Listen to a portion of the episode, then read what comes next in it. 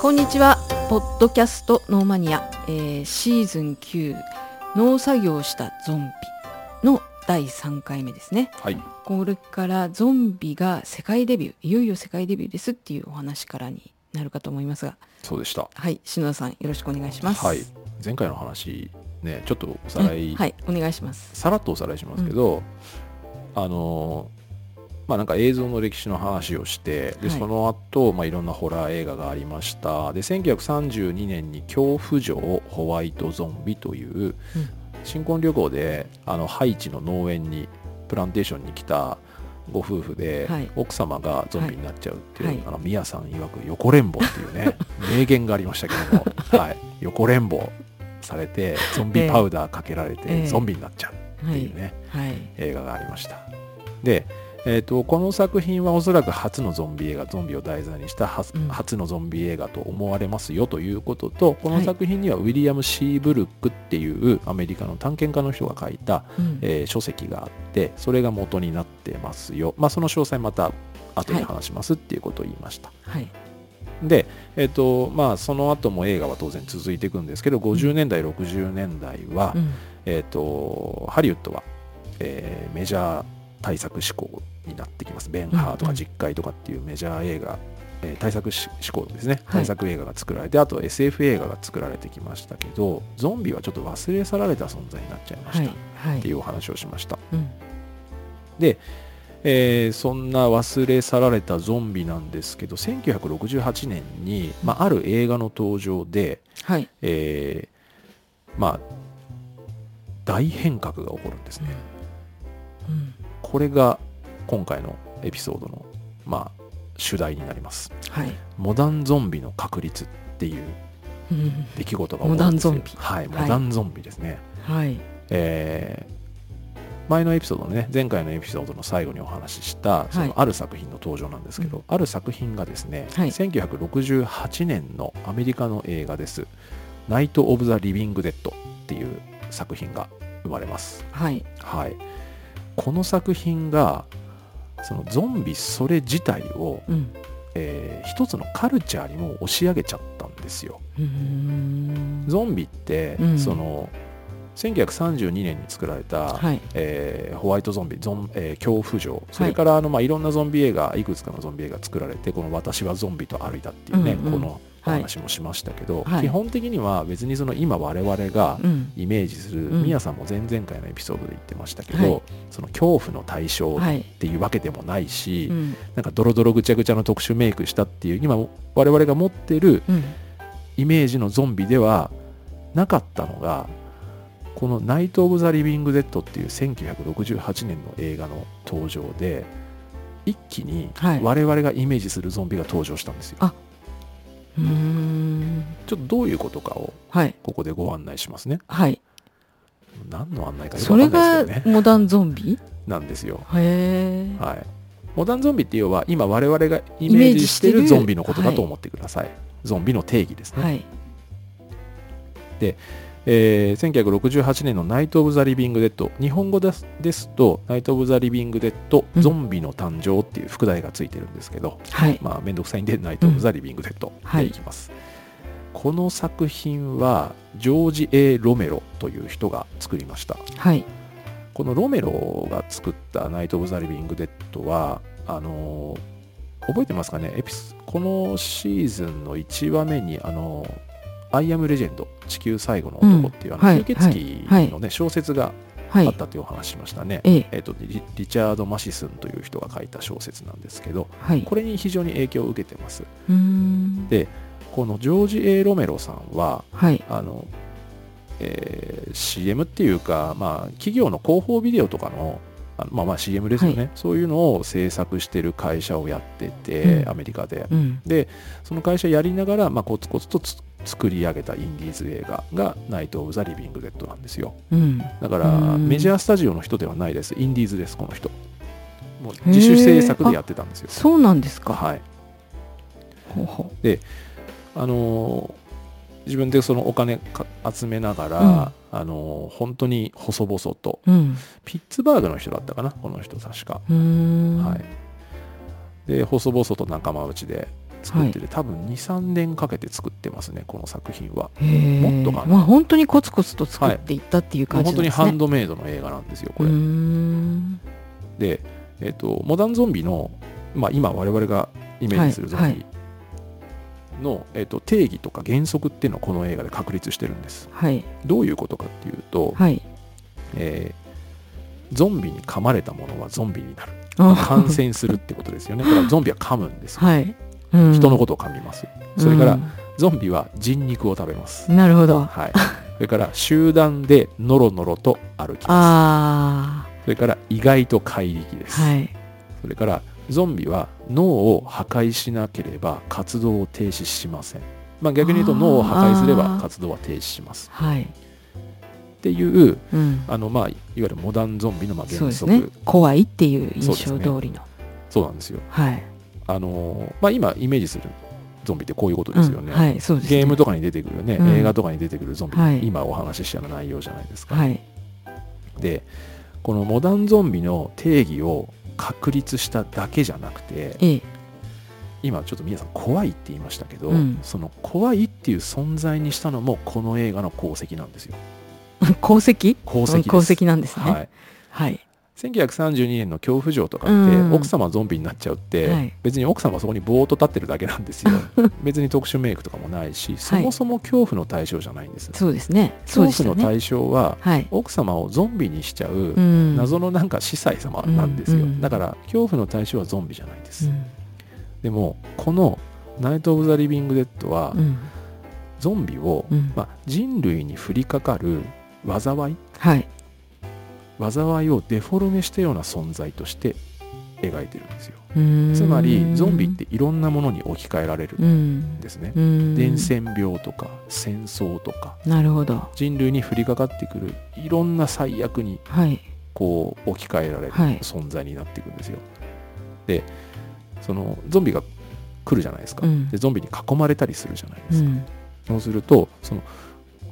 あの非常にこう不条理かつ極限な状態に人間の集団が置かれるわけですよね、うんうんうんうん周りは全部ゾンビ、うんうん周りは全部僕ら経験してますけどはい周りが全部うんウイルスっていう状態僕僕ら経験してますよね、うんそうです特にね2020年うんのうん日本だと3月4月ってはい街から人が消えたじゃないでうすか、んあれをゾンビに置き換えるってこともできるわけですうよ、んなのでその極限状態に置かれた人間の集団がどんな感情に陥ってどんな行動に出るかっていう、うん人間の本質とか本性をえぐるような展開っていうのがこの「ナイト・オブ・ザ・リビング・デッド」で展開されるん ですだなるほどねから災いはゾンビなんです、うんでその災いに追い詰められた人間たちのガチの人間ドラマを見せられるわけですうよ、ん嫌な部分ね嫌な部分が見ダーせクられな部分るわけでですすねはいだからこれは恐怖の対象ですようね、んだからうんコロナウイルスを置き換えるとすごくよくわかりそうですねますよね。噛むと映るん噛むと映るでしたっけああのゾンビ噛まれたものはゾンビになる、あま噛まあ、感染するんですね。うん噛まはれい、るっていう、なるまほあどねこういう恐怖の対象としてのゾンビがここで確立されます。で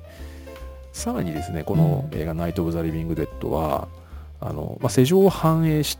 てたんですよ世間に衝撃を与えた描写もたくさんあって、はいまあ、もちろんその残虐描写ですね、うんまあ、今見ると全然残虐じゃないんですけどね昔の映画なんで、うんあの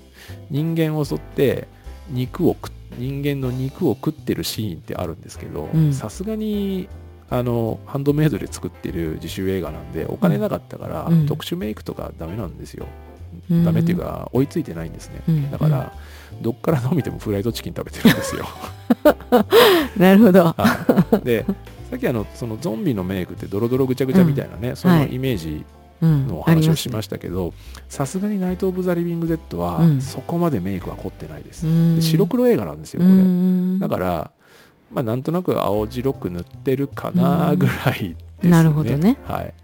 どっちかっていうと、あの、あのなんかうつろな感じでゆっくり歩いてくださいみたいなそういう感じの演出ですけどまあでも怖いですけどねうんだから怖いのはメイクとかじゃなくて、うんこ人間こドラマなんですようあ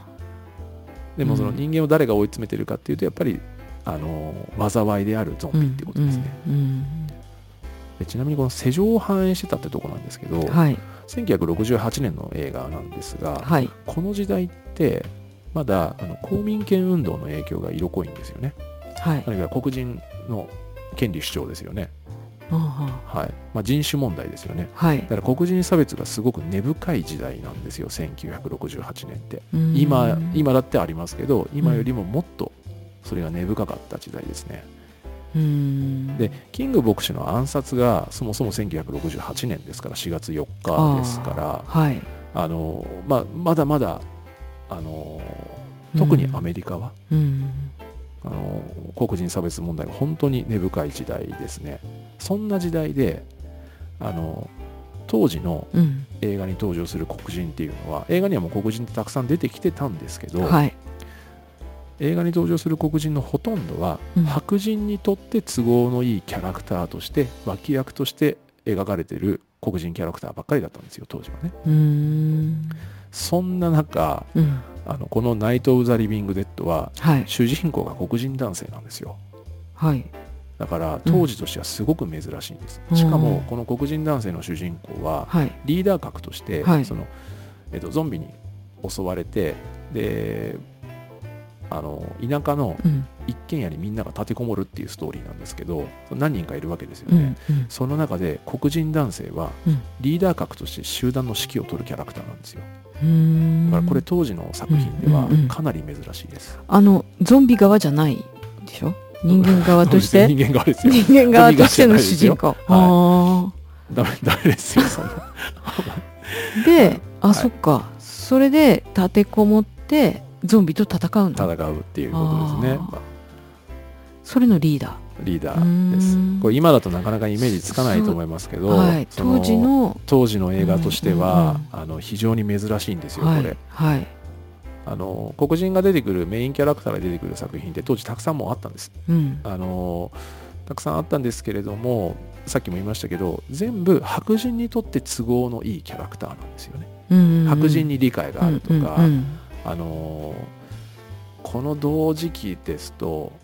有名な作品で「招かれざる客」っていう映画があるんですね、はい、えっと1967年ぐらいの映画かな、うんスタンリー・クレーマーっていう人が監督してるんですけどもちろん白人の監督でどういう映画かっていうと,、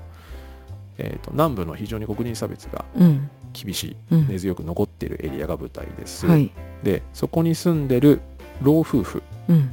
えーがいますで、はいこの旦那様は大学の教授かなんかで一応要はその黒人差別はダメだって言ってる人たちなんですよ、うんで、うんあの黒人に対しても理解があると自分では思ってるんですでそんな老夫もちろん奥様もそういう考えなんですねうんだからこの国は変わっていかなきゃいけないって思ってる1960年代後半のそれでも差別が色濃く残ってる南部なんですけど老夫婦の一人娘大学生ぐらいかなうん一人娘が婚約者を連れてきますうん挨拶しますうんつって帰ってきたら婚約者は黒人男性なんですよ、すよはいで老夫婦はすごく困惑するんうです、んでもこの黒人男性はシドニー・ポワチエっていうすごく有名な黒人俳優さんが演じてるんですけど、はいこのシドシドニー・ポワチエさんが悪いんじゃないですよ、はい悪いんじゃなくて当時の世情がそうなんですけど、はいものすごくインテリでうんであの頭が良くて学歴もあって、うん逆に言うとそうじゃないと黒人は認められないって言ってるようなもんですよね、うんうんうんこれって白人側から見て、はいつまはりい白人にとってうんこれは理解に足りうる黒人なんだって白人視点から見てうんうんあのまあ OK だなっていうキャラクターになってるんですよね、うーんそういう世界観の中で国全体がね世界全体が、うんうんこの「ナイト・オブ・ザ・リビング・デッド」は黒人男性が主人公うでん集団のリーダーであって、うん正直この男性はあの結構乱暴ですあそうなの乱暴です、うんだから白人にとって都合のいいキャあラそクっタかーでもないじってゃことですああーなるほどねはいうーんあの白人女性をあの取り乱してる白人女性をビンタしたりもしますうーん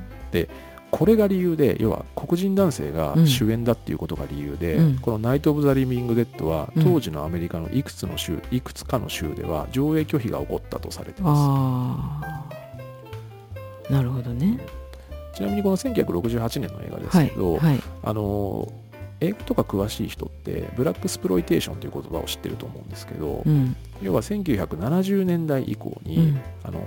もう黒人文化がどんどん盛り上がってって公民権運動からずっとつながつながって、うん国民黒人文化がどんどん盛り上がり黒人は黒人たちの文化カルチャーを持つんだって言って、あのまあ50年年代から流行ってた、えー、と例えばジャズミュージックとかそれがヒップホップに変化したりとかっていう時代もこの映画かこの時代からなんですけれどもブラックスプロイテーションっていう黒人の映画ができてくるんですよ黒人が作った黒人の映画ただこの「ナイト・オブ・ザ・リビング・デッドは」そのブラックスプロイテーションという黒人たちの文化が盛り上がる前の前映画あなんであーだからすごい勇気を持った作品なのどちらかといえばなんですけど、ええつこれを作ったジョージ・ A ・ロメロ監督これは白人の人なんですけど、うんそこまで考えてなかったというふうにはインタビューでも申されてます、なるほどねうんまあ無意識に作ったことが、うんまあ、いいというか、そそうじゃななくてこの俳優さんが適切だからうん採用したっていう言い方はしてます、なるまあ、ほど本音で語ってるのかどうかは分からないですけどわかんねないうんまあ、ちなみにその黒人の映画「ブラックスプロイテーション」っていうのはまあ有名な70年代の映画で、まあ、黒いジャガーとかコフィーっていうね有名な映画があって、うんそれがあの後に90年代とかになってくるとあのスパイク・リー監督の「Do the Right Thing」とか「マルコム X」っていう、まあ、すごく有名な映画につながっていくんですけど、うんうんまあ、それはまたちょっと別の話なので、はいでまあこの「ナイト・オブ・ザ・リビング・デッド」っていうねその1968年のゾンビ映画ですけど、はい今言ったようにその、まあ、モダンゾンビ僕らが今知ってるゾンビうのん原則とか定義っていうのを確立して、で、えーゾンビをさっきも言ったようにその人類に降りかかる災いをデフォルメした要は恐怖の対象としたんですね、うんゾンビをだからうんキャラクターとして僕らが今知ってるゾンビを確立した映画でもあるんですよはい時代を反映してうん人間の闇の部分をあぶり出す役割をゾンビが背負った瞬間ななんですよねゾンビの概念を決定づけた、まあ、本当に記念すべき作品ということですね。うん記念すべき記ね念すべき作品ですよ。うんだからまあ、これがいわゆるモダンゾンビはいの誕生ですよね。僕らがイメージする、あのーいろんなフィクションに登場するゾンビの概念というのはこの作品で確立されたもので、本当に記念碑的な作品で、はい記念碑的な作品とうん言えるうん客観的な事実としてこれはぜひお伝えしたいのは、はいはい、アメリカの国立フィルム登録簿っていうのがあるんですよ。はいえっと連邦政府の国立フィルム保存委員会っていうのがあって、うんうんそこがこれはこの映画とか、まあ、このフィルムはうん人類の遺産だからもしくはアメリカの遺産だからうん半永久的に保存しましょうっていう作品をいくつかも選んでるんですけどその中に「ナイト・オブ・ザ・リビング・デッド」は選ばれてますへーえすあの全てが保管されるわけじゃないっていうことですよねえっとですねアメリカのなんだっけな国会日本でいう国会図書館みたいなところがあうんはって、いそこはまあ普通にはい保管されてるんですけど、うんそれとは別にうんもう半永久的にうんあのフィルムをあの保管しましょうと、うんあの要はうん核攻撃されてもこのフィルムは残せますよみたいなそういう設備があって、へーそこに全ての映画がそこには選ばれてないんですよそうですよね、はい残すべき作品っていうことですよねそう保存委員会がちゃんとピックアップしてうんこれは残すべきだと判断された作品が入ってるんですけどその作品の中に「ナイト・オブ・ザ・リビング・デッド」も入ってますうーんでまあえっと実はですねこの作品は、うんえっとインディーズ作品だったんで当時メジャー映画館メジャースタジオ系列の、まあ、ユニバーサルとか20世紀フォックスみたいなメジャー系列の映画館では実はかかってないんですよ初めはね、はいでえっと前回のエピソードの時にあのドライブインシアターの話しましたはよい、ね、うんそうはいはい、あのー郊外でね、うんあのー大きなスクリーンあって駐車場があってっていうあのドライブインシアターではかけられてたんですよでそこから火がついて徐々に徐々に盛り上がってってっていうそんな流れでうーんなので今そのゾンビの定義がとかって話しましたけどはい確立されたって話しましたけど、はい映画が公開された瞬間では実はないんですよね、うんうんちょっと時間をかけながらなんですけど、うーんだから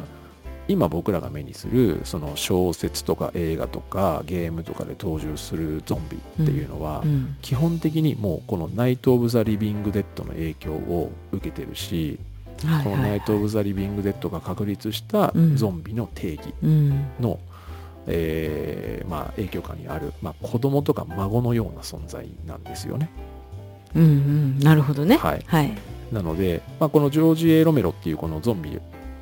えーナイト・オブ・ザ・リビング・デッドという映画を作ったジョージ・エロメロ監督は、うんゾンビの父と呼ばれてます。ゾンビの父ですおね父さんです、ゾンビはね。い呼呼ばれてるんで、ぜひ皆さんもこの映画をね、見て、あまあこれぐ何作品あるかわからないですけどねこん今回のシーズンそうですね。これはまあちょっと見ておかないといけないようなこれ作は品そうですねに、あの思いますねー必修科目です、これは。 はい、必修科目となっていただいて。うんでまあ、この「ナイト・オブ・ザ・リビング・デッド」以降ですね今お話ししたようにいろんな作品が出てきてます、はいで本当にもうあの星の数ほどゾンビ映画ってあるんですようんナイト・オブ・好ザ・リビング・デッド以降。きな人多いんですねね。皆さんも見たらいいですよ。いや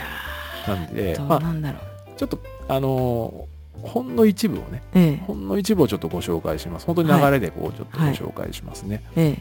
ええっと、まあ、えっと、このナイト・オブ・ザ・リビング・デッドを撮ったジョージ・エロメロさんという方、こはいの方は、えっと、何年か前に、数年前にもうお亡くなりになってるんですけれども、うんはいあのーまあ、いろんなホラー映画撮ってるんですけど、うんやっぱりゾンビ映画が一番評価が高いですね。えっと、1968年にうん今の「ナイト・オブ・ザ・リビング・デッド」を撮りました、はいでこれが、あのー人気になりまして、うん1978年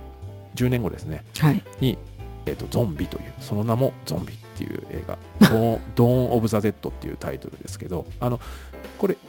このエピソードの1話目にゾンビという言葉の意味のお話をした時に、はいあのー映画のタイトルとしてのゾンビっていうことでご紹介したと思ううんんですけど、うんはいはまあいゾンビの夜明けですね、うんえー1978年の映画です「ゾンビ現代ドーン・オブ・ザ・デッド」っていう作品をジョージ・ A ・ロメロさんは撮ってますこれはもうこの歴史にその名を刻む大傑作で最高峰の作品で すねさっきのよりナイト・オブ・ザ・リビング・デッドよりもうーんまあ比べるべきかどうかっていうところがあるんですけどあのナイト・オブ・ザ・リビング・デッドは人が立てこもるのは荒野の一軒家はいでこの「ゾンビ」っていう作品は、えーショッピングモールに、うんえー引きこもります た引きこもりますじゃない立てこもりますうんうんはい、でそこをゾンビに囲まれるんですけど要はあのよくあるこの映画の評論っていうのがあのショッピングモールなんで何でも揃ってるんですようんであうんの物質的にはすごく満たされてるんだけど、うん周りはゾンビしかいないっていうなんか空虚な世界を描いててこれ要は当時のアメリカって郊外型のショッピングモールがたくさんできてたんですってうんうんで大量生産大量消費っていうことに対するあの、まあ、批判社会批判みたいなものが結構渦巻いてた時代でそのいわゆる消費社会に対する批判なんだよねっていうあのうん評価がこの映画には大体ついて回ってますけどやっぱり人間ドラマですこれもうん追い詰められた人間たちがどういうふうにあの判断してどう動くかみたいなところですよね。うん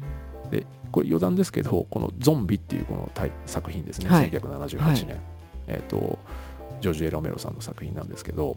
これねバージョンがとんでもなくたくさんあるんですよはいアメリカ公開バージョン日本公開 バージョンテレビ東京放送バージョンそれからヨーロッパ公開バージョンドイツ公開バージョンとか本当にいろいろあってあそのためにちょっと編集変えてるんだこれねいろんな理由があるんですけど、はい監督はジョージ・エロメロさんアメリカはのい方ですね、はいで出資者の中でプロデューサーでうんダリオ・アルジェントっていうはいイタリアの、まあ、ホラー映画をたくさん作ってていろんな、えー、と映画も制作してる、まあ、方がいてこの方が出資者の一人のプロデューサーのトップだったんですうよ、んアメリカ公開版っていうのはジョージ・エロメロさんが編集権を持ってたんですヨーロッパ公開版っていうのはダリオ・アルジェントさんっていうイタリアの方が編集権を持ってて、はいえっとヨーロッパ公開版は、えっと例えば音楽とかうんそのカット割りとかも全部、あのダリオ・アルジェントさんが結構違う形に変えててこれはもちろんあの契約なんで別に問題はないんですけど、後々になってあの後の世で僕らがそれを見るじゃないですか見比べたりするじゃないですかその違いをまた楽しめるというかねうーんであと日本公開バージョンだとえっ、とこれゾンビがなんで発生したかっていう説明がないんですけど、うん日本公開バージョンはなぜかあの惑星が爆発してそこからなんかビーって なんか光がビーって地球に降り注いでそれが原因でゾンビですみたいななんかよくわかんない説明がついてたりとかああとテレビ東京放送バージョンっていうのがあってこれはあのゾンビを、まあ、あの90分ぐらいにこれ大体120分ぐらいの映画なんですけど、はいえー92分かな、うんに編集し直して、うんさっきの惑星が爆発してボーンみたいな映像も入れて音楽が若干なんかよくわかんないものに差し替わってるけど今となってはそれもマニアが好きなバージョンみたい ないろいろあるんですへえであとはドイツ公開バージョンは3時間弱あるんですそれ見たんですか篠野さんはさえっ、とねそこれねちょっとマニアックな話になりすぎてまずいんですけど えドイツ公開バージョンはえ うんブルーレイで出た んですよごめんなさい日本でもちょっとこ興奮してちょっと今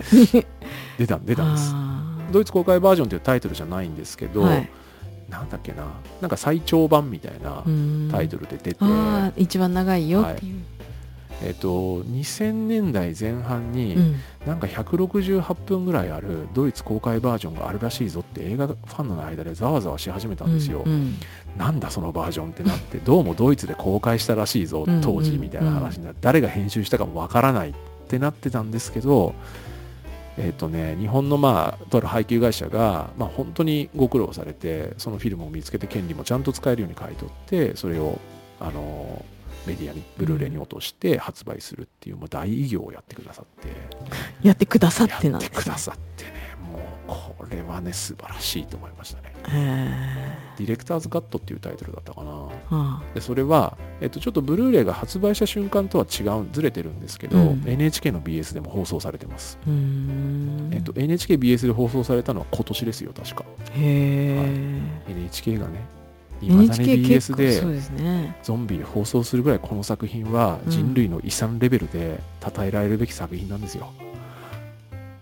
えっとゾンビゾンビダウンドーン・オブ・ザ・デッドねドーン・オブ・ザ・デッはいまあすいませんちょっとゾンビでこうねドゾンビそんなに好きなんですかさっきも言いましたけどそのやっぱりこう人間ドラマとかちゃんと描かれてるんで、うんやっぱり作品としあーてそうやかっぱりそうかあー面白いですよねなだるほどねダメなゾンビ映画もたくさんありますようーんなのでうーんあまり見たいと思うはないいやそれは分からないあですねすかまあちょっ一と旦この第一課題、 はいナイトオブザリビングデッドリね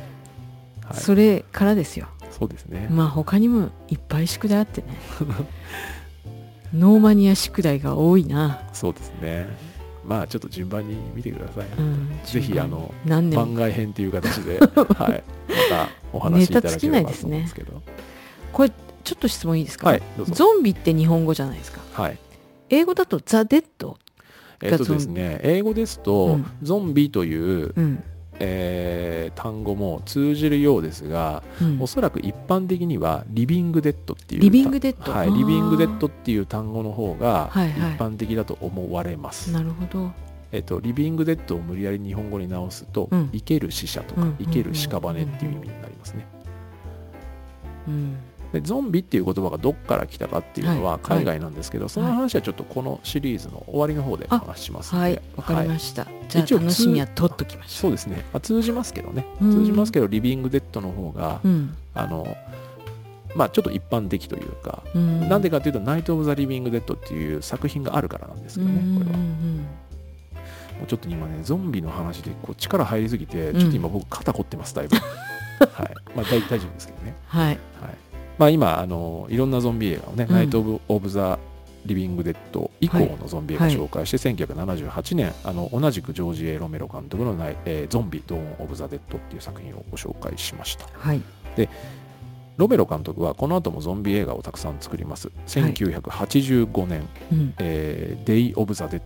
ドーンは夜明けでしたけど、Day of the Dead ですから、えーゾン死者の日ですね、うんえーこれは日本語タイトル、死霊の餌食というタイトルですね。資料ってあの死者の例のことそうですね。はあは死霊の餌食。まあ、死霊はゾンビのことですよ。要は。ああはいー、もうゾンビが蔓延した世界で、はいあのー地下の基地に立てこもるんですよ人間たちがね、うんうんうんうんでなんか民間人とそれから軍人さんたちっていう軍隊側と科学者側みたいなの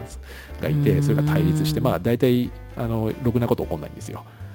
で、まあ、人間同士が対立して、うんあのー結局仲間割れしてゾンビがなだれ込んできてっていう作品ですねこれも本当に密度の高い人間ドラマですねうーんはいえっ、とその後に2005年に、はい、えーランド・オブ・ザ・デッド2007年ダイアリー・オブ・ザ・デッド2009年サバイバル・オブ・ザ・デッドっていうオブ・ザ・デッドシリーズっていうのをねロメロ監督がずっと続けてきますうーはい、ん面白いです全部面白いです、はいまそあうですかあのちょっと細かく話すともうあのひたすらゾンビの話になるんで、まあずっとゾンビの話してますけど、はいはい、っていうのがあります。まあ、ここら辺があのロメロ監督のうん「オブ・ザ・デッド」シリーズゾンビシリーズですね。うんでちょっとロメロ監督から離れまして「えっとまあ、ナイト・オブ・ザ・リビング・デッド」以降のいくつかの作品なんですけど、はいえーちょっとあのいろんな方向性のゾンビ映画もご紹介しますので、はいぜひミヤさんとそれから聞いてる皆さんにもねええぜひあのお伝えできればということで 方向性別ゾンビ映画ですけどもはいまずあのシリ滅裂系ゾ ンビ、えーはい1979年、えーサンゲリアっていう映画があります。はいえーあのー現代は英語でゾンビなんですけど、あのイタリア映画です、これ。あ英語英語でゾンビあのね、イタリア映画っていたりはいあのいろんな作品をはいパクるんですよ。うーんへで平気で英語タイトルつけたり、平気でえ言語を英語にしたりするんで、まあ、そのノリです、なね。るほどあのほら、マカロニウエスタンとかもさ、うんうんイタリア映画じゃないですかうんうんうんでもよく考えたら、なんでイタリアでマカロニ西部劇作るんだって話じゃないですか。あまあ、そういうノリです、イタリアは。ー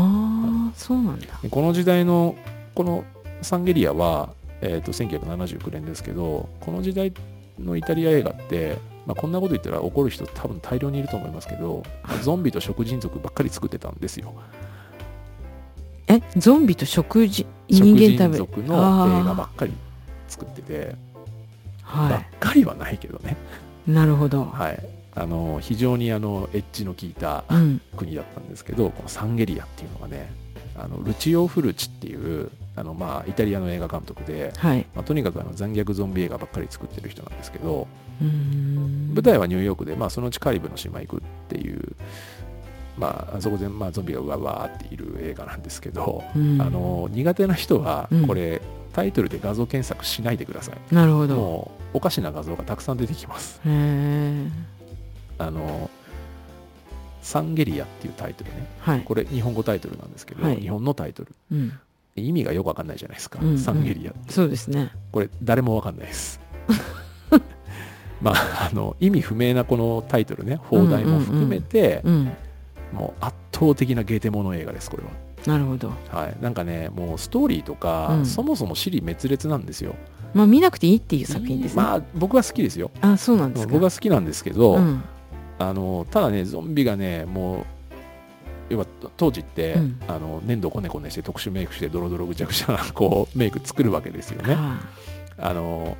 ジャネット・デ・ロッシっていうねあのこの特殊メイクアーティストの人が、うんとにかく粘土をこねまくったっていうねあうーんであのなんかウジ虫が湧いたりとかねもういろんなこれ以上言いませんけどいろんなね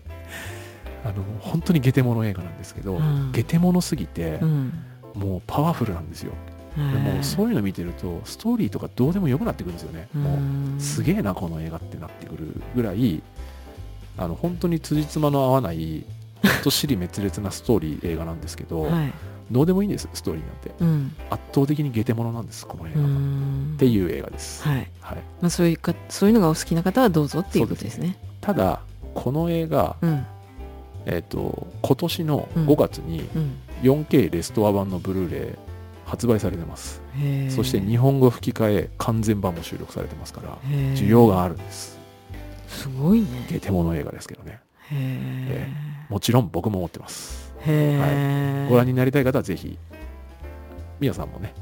あのうんブルーレうんイ貸しますよ、相当100年先ぐらいまあこまあのね尻滅裂系ゾンビもあれば、なるほどハイテンションゾンビ映画っていうのがありま すね、えー1981年はい「えー、死霊の腹渡」っていう映画がありますはい「ザ・イービル・デッド」っていうのはね、うんえー現代ですけどもあのサムライミって監督わかりますかね映画監督ですけどうん知らないですえっと、直近の作品は、えっと、ドクター・ストレンジっていうあの MCU あのアベンジャーズシリーズの、えー一作ですけれども「ドクター・ストレンジマルチオマルチバース・オブ・ザ・マットネス」っていう最近の映画があって今年の映画があってそれすごく面白かったですしあとは「オズ」っっていう「オズの魔法使いの」えっと、映画もあったしあと「スパイダーマンうんうんあーがうん」 2002年のあのトビー・マグワイア版の「スパイダーマン」ですね3部作ありましたあの本当大傑作特に12は大傑作でしたけどうんそこら辺を監督してるサムライミという人が、えー作ったこの人もその要はデビューの時にあの自主制作であの一生懸命頑張って作った作品が「資料の腹渡」です1981年うんサムライミさんは本当に人格者として知られてる方ですねうん本当にあのお人柄が素晴らしくて、うんあのあの冗談抜きであの映画界では、えっと、尊敬されてる方ですあの撮影にはいつもスーツでスタッフの敬意を表すということでいつもスーツにネクタイでいらっしゃるっていう方へでー本当に有名な方なんですけどへそーの方のデビューが「資料の腹渡」っていうねあの若者5人がキうんャッキャキャッキャしてる若者5人うが、んなんかハイキングかなんか行くんですよ山うに、んうんそしたら山のそのなんか小屋みたいなのあるんですようんそこになんかねもう死者の書っていうのとはいあとテープレコーダーがあるんですよはいでやめりゃいいのに、うんそのテープ再生すると、うんなんか悪霊が出てくるの出てきて、うんなんかみんなに取り付いてみんながゾンビになってるっていうでもそのゾンビとかあとその主人公とかゾンビにならないんですけど、ああチェーンソー持って戦ったりするんですけど悪霊もゾンビもうん主人公も全員超気合い入りまくりのハイテンション映画ですからこれ。うーんもうね、なんでしょうね、新幹線みたいな映画です。 何言ってるか分かんないと思いますけど、うんスピード感すごいんですよ。なるほどねはい。まあ、えね、あのこれ本当楽しいですから。ーうんえそうですかええ楽しいんだったらまだいいかも楽ねしいですよ。で、あの、資料の腹渡、キャプテンスーパーマーケットっていう映画もあってね、あの、うんこの主人公がスーパーマーケットでバイトしてるっていう映画もあります から、うん、まあ、あの、何のことか分かんないと思いますけど、はいええあの、ブルーレイ貸しますから。語るねあとね、7200円のゾンビっていうのがあるんですね。安はい。えー、2008年の、はいえーイギリスの映画なんですけど、はいコリン、ラブ・オブ・ザ・デッドっていう映画があります。はいこれ何が7200円かっていうと、制作費なんですよ。うーん45ポンド。まあ大体7200円なんですよね。うんで、作られた映画で、インディーズ映画で、はいえっ、と、この監督さんがね、まあ当たり前ですけど、新人でお金なくて、うんで、ゾンビ映画作りたいってなって、うん Facebook で、あの、スタッフをボランティアで集めて、うんでみんな来てくれて、うんその人たちに、えっとまあ、報酬としてうん払ったフライドチキンのお金で すって、7200円でも映画はね結構面白いですこれ、へえあのアマゾンでうんアマアマゾンプライムで、えっと、有料追加料金必要ですけど見れますこれうーんあのゾンビになってしまったのは主人公コリンっていう主人公なんですけど、うんまあ、このゾンビになっちゃったんでっていうことで、まあ、すごく悲しい運命をたどるっていうあんまりそのなんでしょう残酷とかそういうテーマではなくて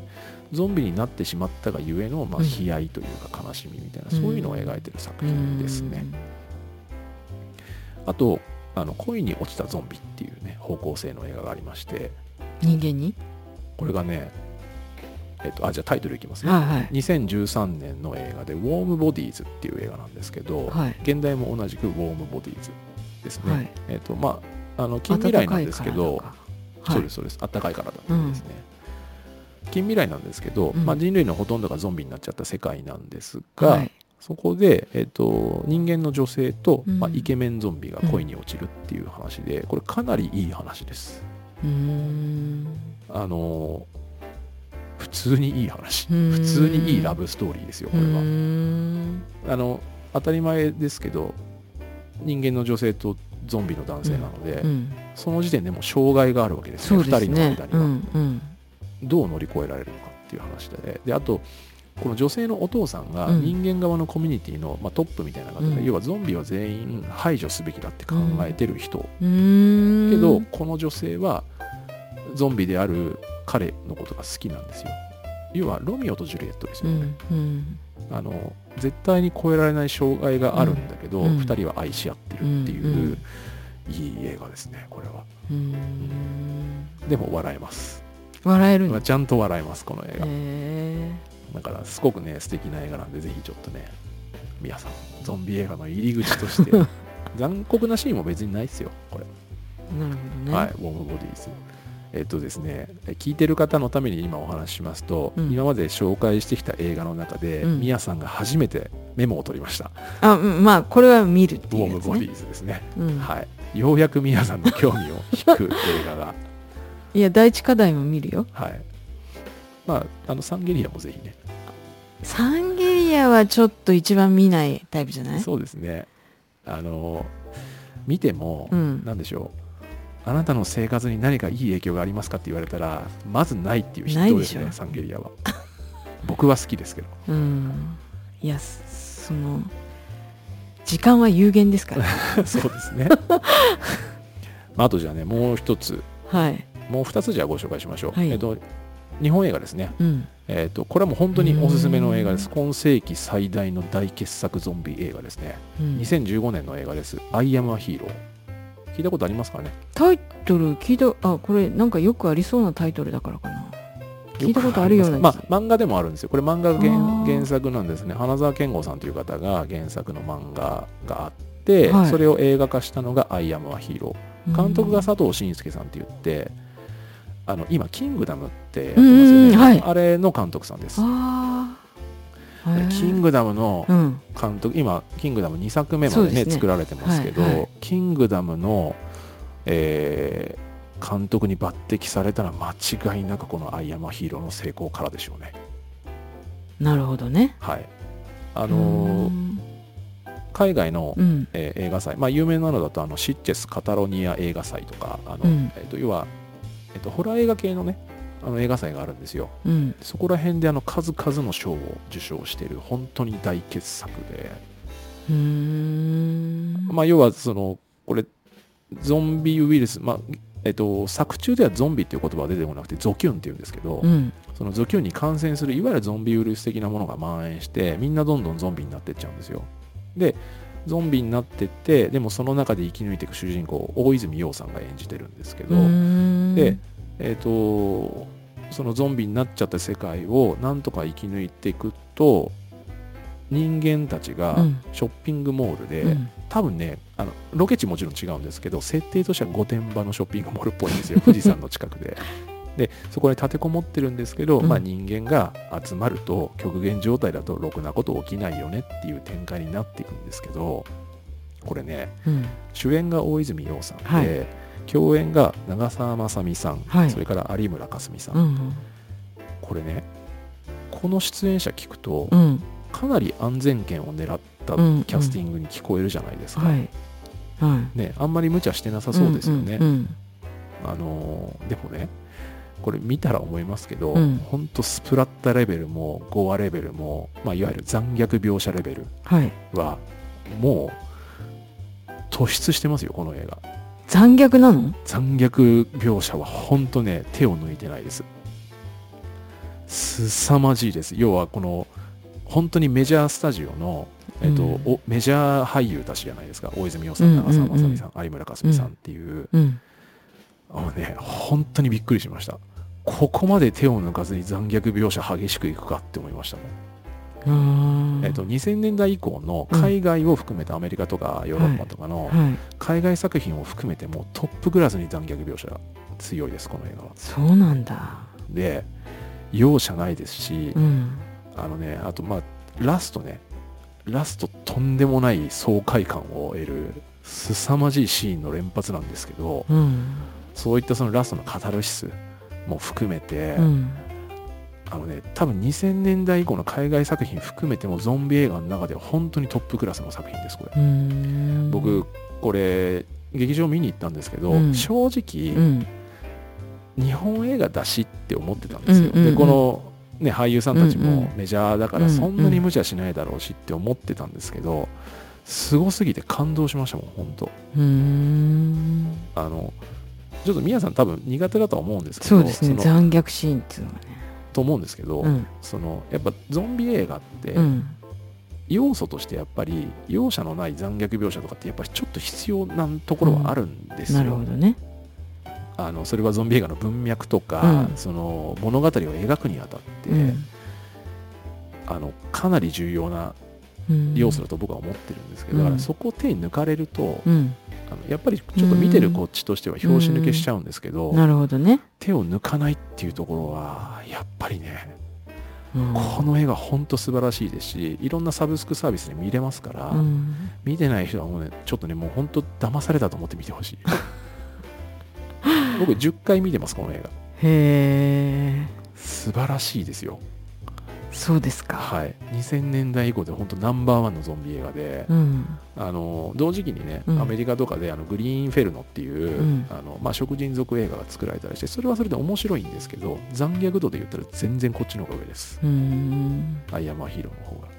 そして映画としては本当トップクラスに面白いです、うんあの念のために言いますけど残虐なだけじゃないです映画として本当に素晴らしいです、なるほどねはい、あのただねこれ確か R15 かなはいはいはいいや15歳以下見ちゃうダんメうよ、んうんですけど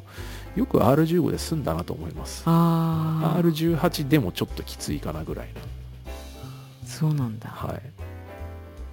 あのね本当にねラストシーンとか本当素晴らしいですうんダメな男がうんあの主人公がね秀夫って言うんですよ、うん秀夫って英雄って書いて秀夫なんですけど、う主人公がまあ英雄になる話なんですうよ、んあの何やってもダメだったやつうが、んあのなんでしょうねこう人から、うんあのリスペクトされる存在になるでも別にそれは本人はそのつもりじゃないんだけどっていう、それが素晴らしいんですよねこの映画、なるほどまあタイトル「アイアマヒーロー」だもんね、まあ、ちょっとなんとか皆さんにね、これを ね見ていただくすごい押してるよねはいま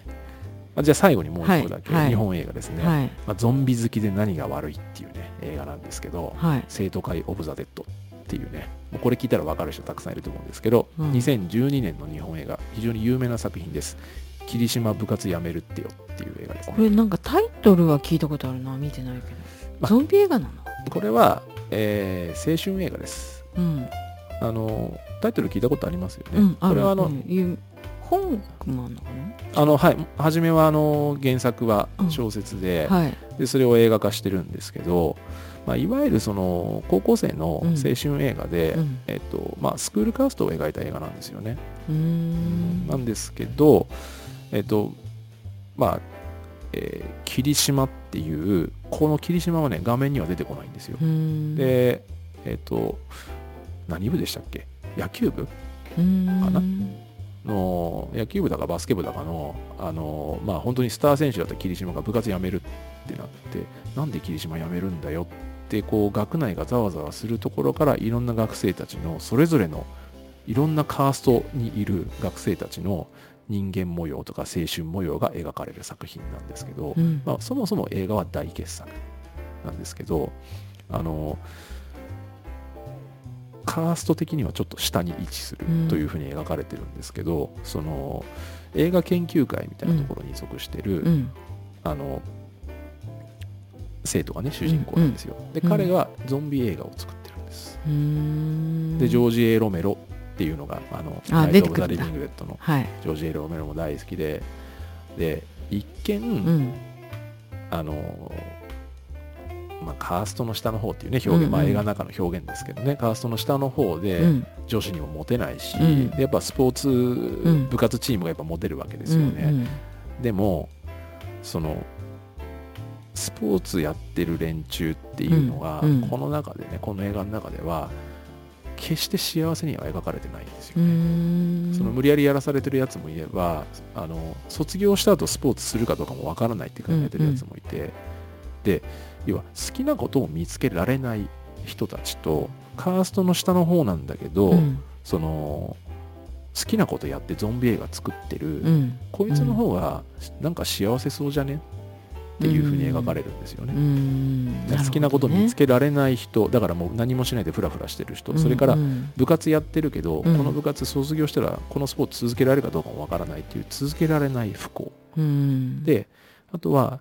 好きでゾンビ映画作ってんだけど、うんあの部活でね、うんでも周りに全く認められないと暗いやつだと思われてるっていうものすごい残酷な光景これが青春映画として描かれるんですけどこの、えー主人公のうんゾンビ映画作ってるやつが、まああの作ってる映画のタイトルが「生徒会オブ・ザ・レッド」っていうゾンビ映画なんで、なるほどね、はい、ゾンビ映画っていうのが非常に重要なうん要素として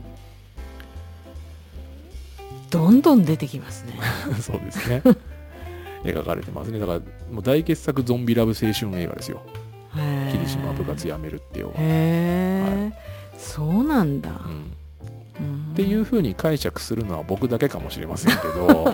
なただるほどかなり僕らみたいうな、んあのまあ、ゾンビとかも好きで、まあ、普通の映画も好きだけどゾンビとかも大好きな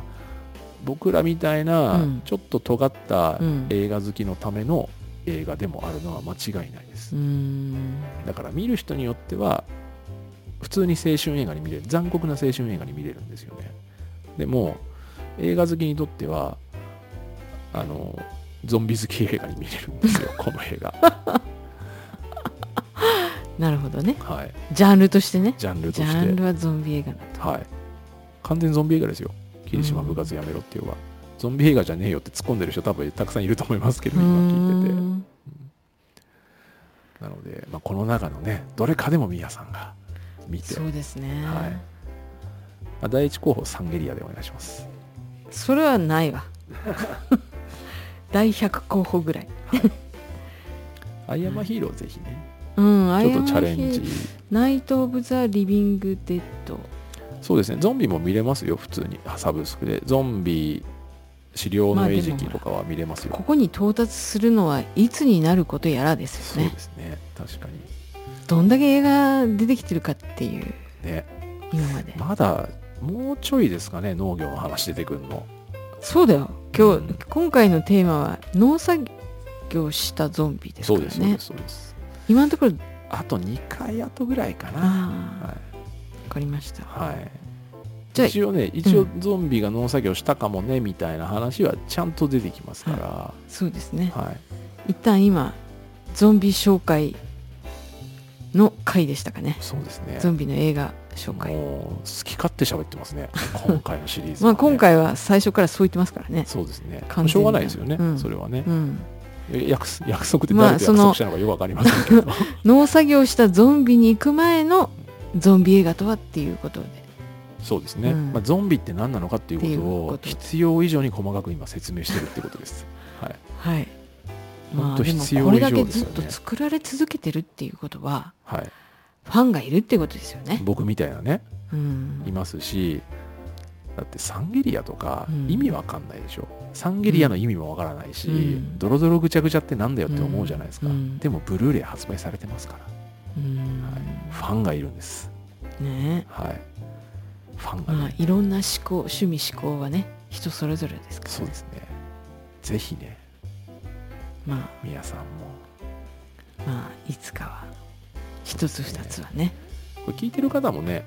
これ、ついてきてくれてるんですかねどうなんだろかなりねはい熱いあの込めて話してて早くなってるかもしれませんね映画のタイトルが聞き取れてるかどうかがちょっと心配なところありますね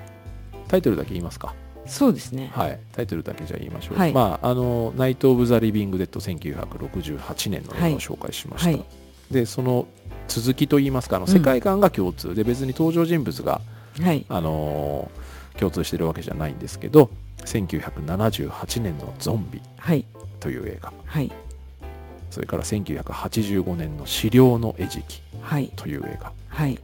2005年ランド・オブ・ザ・デッドはい2007年ダイアリー・オブ・ザ・デッドはい2009年サバイバル・オブ・ザ・デッド、はいはい、こんなデッドデッド言ってる脳系ポッドキャスト僕らぐらいでしょうね、うん、はいですねまあ、ここまでがジョージ・ A ・ロメロ監督のゾンビ映画です、ゾンビの父ねゾンビの父、はいゾンビのお父さんですねはい、はいでそして、まあ、ロメロ監督から離れまして、はいえーシリ滅裂系ゾンビ映画はい1979年のサンゲリア、はいはい、イタリア映画ですねこれは、はいドロドロぐちゃぐちゃなやつですはいはい、それから1981年ハイテンションゾンビ映画ですね、うんえー狩猟の腹渡、はいはい、スパイダーマンとかを作ったサムライミ監督のデビュー作ですはい最高の映画です、はいはいえー全員気合入りまくってる映画ですねうんゾンビも、うんえー皆さん気合入りまくりですんでぜひあの、はい気合入れてみてくださいこれははいそれから